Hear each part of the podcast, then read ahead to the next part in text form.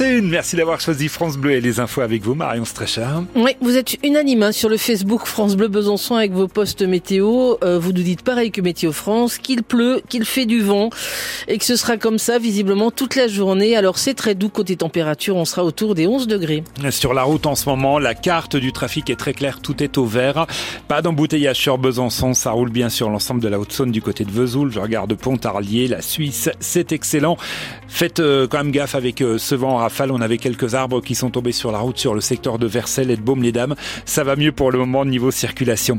À l'heure du bilan, Marion, la nuit du Nouvel An en Franche-Comté a été plutôt calme. Oui, six automobilistes seulement contrôlés positifs à l'alcool en Haute-Saône, 12 dans le Doubs, 12 dans le Jura. C'est très peu hein, finalement pour une nuit de Nouvel An. Dans le Jura, les gendarmes se souviendront quand même longtemps malgré tout d'un automobiliste en particulier, un champion du monde, comme on dit, de l'infraction. Il roulait dans une voiture qu'il avait récupérée illégalement en fourrière. Il était en état d'alcoolémie. Il avait consommé des stupéfiants. Il roulait trop vite et il a refusé de se faire contrôler. C'est ce qu'on appelle la totale. Pour ce conducteur qui va certainement regretter son début d'année, ça risque de lui coûter très très cher. Parmi les nouveautés de ce début d'année, on vous parle ce matin de la hausse du prix des cigarettes. On entend les fumeurs en Franche-Comté qui en ont marre pour certains, comme ils disent, d'être pris pour des jambons. Il y a le compostage désormais obligatoire avec dans les petites communes la difficulté de le mettre en place dans les habitats collectifs. C'est ce que nous expliquait par exemple ce matin le maire de Montfaucon près de Besançon. Et puis parmi les nouveautés, Marion, il faut se préparer à du changement pour ceux et celles qui cherchent euh, du travail et touchent le RSA. Oui, Pôle emploi va disparaître. Il faudra dire France Travail. L'idée, en fait, c'est de tout regrouper. Pôle emploi, les missions locales, les services départementaux. D'ici 2025, tous les allocataires du RSA devront être inscrits à France Travail.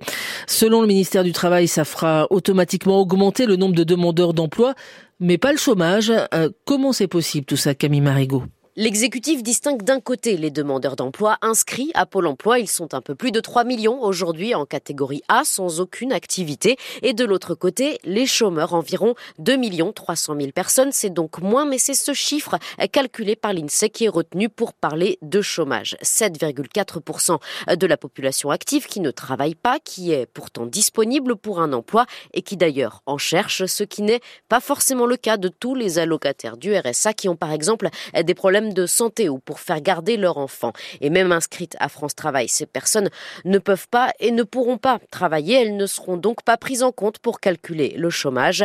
En revanche, à long terme, si elles se mettent à chercher du travail grâce, par exemple, à l'accompagnement renforcé promis par France Travail, cela fera paradoxalement augmenter le nombre de chômeurs au sens de l'INSEE. Alors l'objectif aussi de cette réforme, hein, c'est de conditionner les allocations RSA à 15 heures au moins de travail obligatoire par semaine.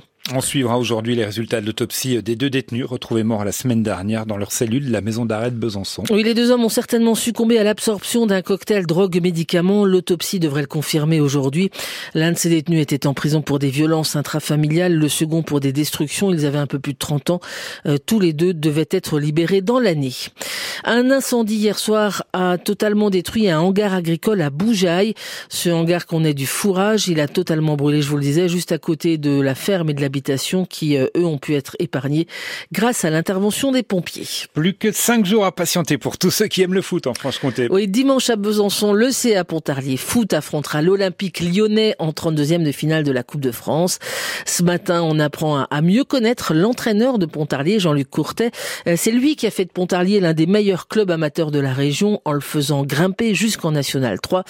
On le surnomme d'ailleurs le Guirou du Haut-Doubs parce que Jean-Luc Courtet a été joueur pro à Auxerre dans les années 80 et il s'est visiblement beaucoup inspiré de la méthode Giroud lorsqu'il a commencé à s'occuper du CAP.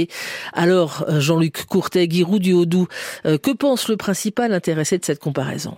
Ah oui, oui, oui, oui. Euh, oui je suis fier de ce qu'on a fait ici. Hein. C'est une réussite pas que personnelle.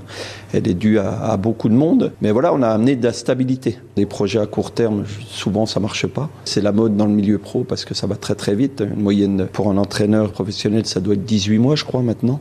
Donc moi, je suis à mon petit niveau amateur, mais ce que j'ai fait me, plaît énormément. Ces jeunes joueurs qui ont un bon niveau dans le Haut-Doubs, ils sont pas obligés d'aller tout de suite sur euh, Besançon.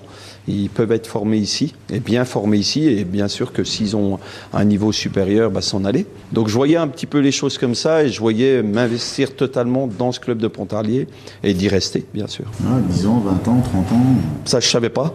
Mais voilà, pour l'instant, ça fait 23 ans. je me vois pas partir, mais euh, voilà, on verra bien. Ma carrière de joueur, j'ai beaucoup euh, voyagé en étant pro. Et à la base, moi, je suis originaire de Levier à côté. Donc, euh, mon but, c'était de revenir à, à Pontarlier. Jean-Luc Courtel, entraîneur emblématique hein, du CA Pontarlier, pour lui, c'est une vraie reconnaissance. Hein.